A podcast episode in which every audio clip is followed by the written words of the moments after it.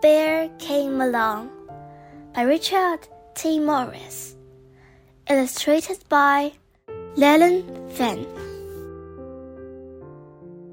Once there was a river that flowed night and day, but it didn't know it was a river until Bear came along.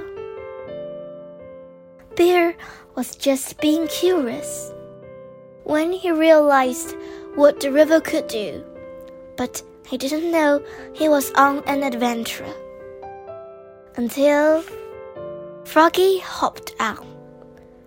Froggy was a lonely frog who was looking for a friend, but she didn't know how many she had until the turtles showed up.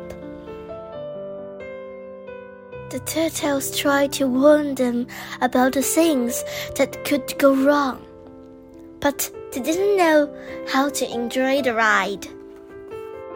Until Beaver climbed aboard. Beaver was born to captain.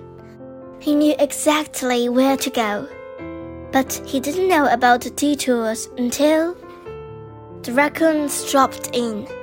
The raccoons were so excited about the twists and turns ahead, but they didn't know they had to be careful until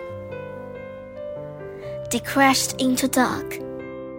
Duck was so content being right where she was, but she didn't know there was a world to see until Bear held on to Froggy. Froggy held on to Turtles. Turtles held on to Beaver. Beaver held on to Raccoons.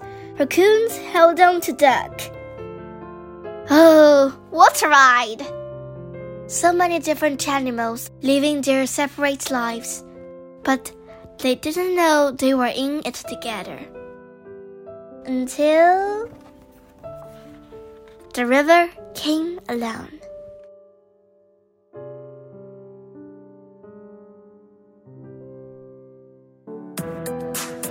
今天就讲到这里啦，希望大家继续聆听家宝讲故事哦。